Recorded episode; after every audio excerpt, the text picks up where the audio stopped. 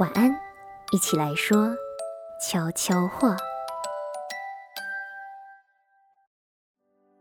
晚安悄悄话，你好，我是瑞涵。今天晚安悄悄话又请来了一位嘉宾，我们来欢迎一下月。哎，Hello，大家好，我是月。哎，刚刚你说那个呃，又请来一位嘉宾，所以中间有请谁？没有。OK，就是就是之前你来了之后呢，然后有一些人觉得那一集呃，就是相对于我个人自己介绍会比较有趣一点，所以我就只好再请你回来帮我拉一点呃收听率。OK OK，那我们今天要聊什么？今天的话呢，因为今天是二月八号嘛，再过没几天就是农历新年了，所以今天想要跟大家一起来聊一聊关于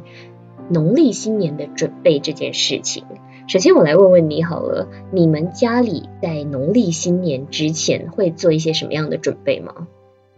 我们家在农历新年之前呢、啊，就是主要主要嗯做的准备就是购买年货吧，就是备置年货。你说吃东西的部分吗？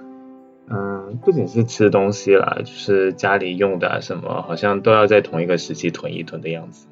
你说包括日用品那一种？对啊，就是什么洗碗巾啊，或者就就就是日常会用到的感觉，就是一次就要就要把家里客厅堆满的样子。Why？是因为那时候会有一些折扣吗？还对，是那时候就是呃，就是卖场啊什么就会呃一直放新年歌嘛，然后就是各种折扣，对啊，各种折扣，所以大家都，而且就是买东在过年的时候买东西，好像就是呃年味囤囤很多就会有一个你说的年味儿嘛，然后就是。呃，大家买很多东西囤一囤啊，就像就是就是过节节节本身就是谐音是，呃既它既有好的意思，也有不好意思嘛，就是肚子也难嘛，就像就像过台风天呐、或者或者呃快要什么什么灾难要来临，就要备一备啊，就是它其实是一个过年本来就是一个很就是双关的一个概念嘛。嗯，了解了解。那其实，在我家的话呢，确实也是会要买一点年货，可是我们的年货部分就是比较是吃的，就是可能零食啊、年饼啊、饮料啊这种，就是防止你知道吗？防止有些人来我们家的时候，就是会没有东西吃。但后来几年我长大之后呢，我们就开始减少买年货的这个呃数量，就是买小量就好，因为我们后来发现，可能我们大家都没什么朋友。所以我不太会有人来我们家做客。啊，过年的时候买吃的应该还蛮特别的吧？就就是嗯，也会有些什么？我们呃聚餐的时候一定要有的一道菜叫做呃捞生。嗯，捞生的话呢，就是我不知道你去马来西亚的时候有没有吃到？没有没有没有我只看到就是你拍的那个照片，嗯就是花花绿绿一大盘。对对对对，它它呃为为什么它叫捞生？这是一个捞一个风生水起的概念，它就是把很多各种不一样的，比如说萝卜丝啊、白萝卜丝、胡萝卜丝，然后呃，其他的还有一些什么呃 crackers，我们叫薄脆，但它其实就是呃有点像卡拉姆鸠之类的一、一种小小饼干，然后还有一些可能呃 pickles。豆蔻啊那一类的腌制品，然后一起放在里面一起捞，然后会淋上一些可能柚子汁或者是柠檬汁，然后再加上一些麦芽、糖浆。就是当场就是需要大家都要吃完那个东西嘛。它其实量不太多，就是你看起来的话，它它很多，但其实因为它都是丝嘛，所以就你夹个几口就没了。所以呃，我那那一道菜。是只有新年才有，然后我因为我个人，我觉得可能是因为我个人非常喜欢，就是吃这个东西，所以这个东西对于我来讲是很重要的。而且像你刚刚讲的，就是我每一次都会拍嘛，就是我可能，呃，新年十五天，我可能捞个十次的话，我就会 我就会拍十次。然后除了像像我家的话呢，除了在准备。年货跟捞生以外呢，我们还有一个非常重要的仪式，叫做大扫除。嗯，我觉得，呃，可能蛮多家里都会做大扫除这个就是仪式吧，就是除旧迎新吗？但好像说最近几年呐、啊，因为呃你知道时代改变，所以很多人其实也不会特别选在年前来做大扫除这样子。嗯，好像呃是因为你们你们马来西亚人的房子都比较大，所以才需要大扫除。因为像你家其实就不太会大扫除，对啊对啊，就是好像一般家里的话，没有没有特别的去突出，就是过年前一定要很大张旗鼓来大扫除。比较就是买东西啊，或者说贴春联，或或者说贴那个福字，嗯，这这些方面比较多。一些新年的装饰品。对，但我觉得你家可能不会特别有大扫除，是因为你们家所有东西都收得很好。而且就是在我们家，就是收东西这件事情，就是被被妈妈垄断了，就是就是她收的东西你不可以动嘛。嗯，我家其实也有点类似这样子，就是我妈是一个极尽可怕的一个，这样形容自己的妈妈好吗？没有，我觉得她她对于清洁和打扫这件事情有一种让人迷之迷之嗯控制欲嘛，比如说呢？就是我小的时候其实很讨厌家里大扫除这件事情，就连我妈想要单纯的清洁家里这件事情，就会让我觉得很崩溃。我妈是因为她是职业妇女嘛，很忙，然后她的假期会集中在年尾的时候，所以在年尾的时候家里就一定会大扫除一次，然后在新年之前会有一个简，她对她来讲是简单的打扫，但对我来讲就是很可怕的打扫。然后那一段时间呢，我妈就可能会一天或两天，顶多两天，就必须把整个家里所有房间各个角落都整理的一尘不染，你知道吗？它是一件所有人都必须要参与的事情是啊。，它不只是就是你要在很短时间内就要把它做好，而且我妈会一大早，可能早上七点八点，她就会开始起来，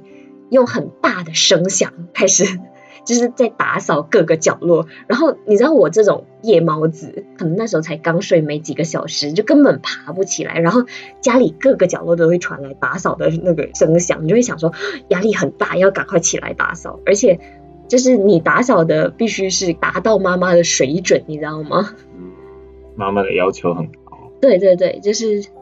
小的时候会觉得他这样子会让我觉得很崩溃，然后会觉得压力很大。可是到长大之后呢，我就发现说，我自己好像在某一某种程度上也会复制他这样子的动作。是不是对你来说，就是每次大扫除都让你就是心情没有没有特别的愉快？因为因为听你的讲法，就是说，呃，妈妈总是会很就是用很大的声响，然后尤其是在你就是可能需要补眠的时候，然后就开始大动干戈。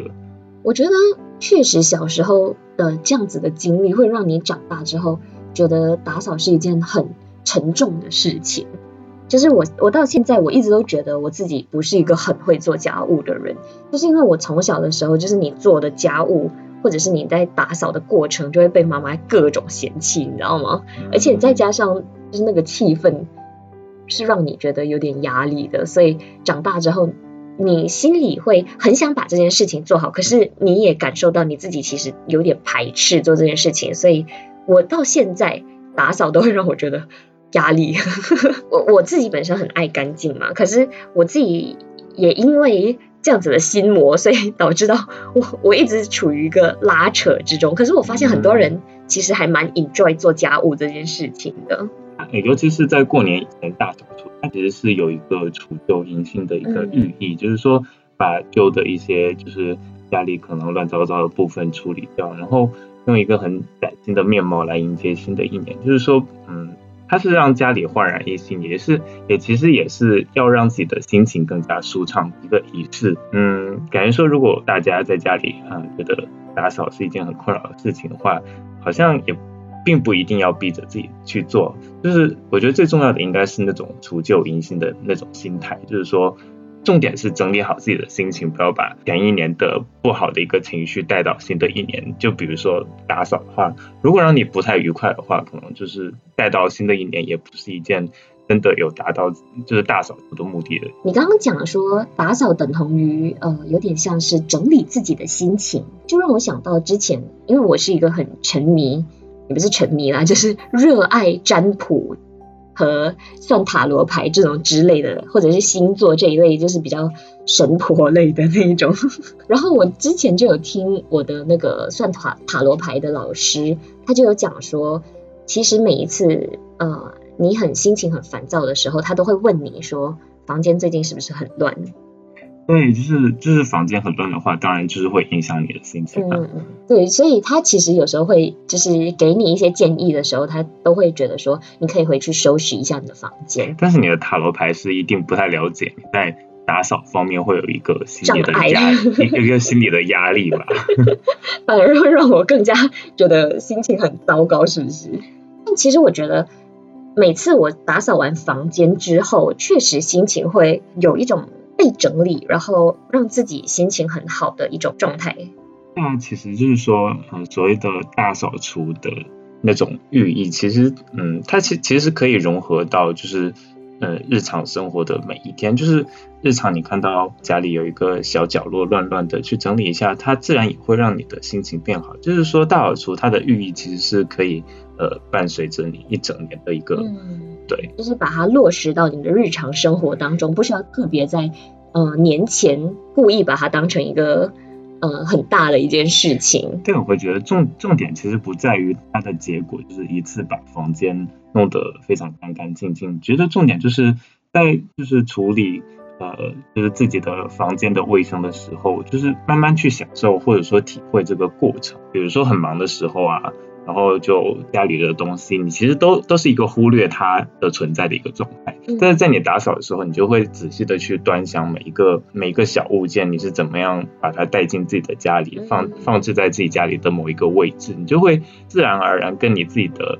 家里的所有的摆设啊、陈设啊，就是产生一个情感上的一个关联。这样的话，其实也是一件蛮疗愈的事情。好的，那其实今天就是跟大家稍微聊了一下关于年前大扫除的一个心情的分享，然后也可以让我们去检视一下，说自己对于打扫这件事情的一个看法和态度吧。嗯，哎，那这一期妈妈会听到吗？希望她不要听到，希望她不要就是就是当然你不能这么多妈妈。没有没有，我我我其实不太希望让她感受到她在我童年的时候给了我这么多的压力，以至于我长大之后有一些心魔吧。啊，那这一期不要给妈妈听到。我我希望这件事情也不要成为她的压力啦。嗯嗯，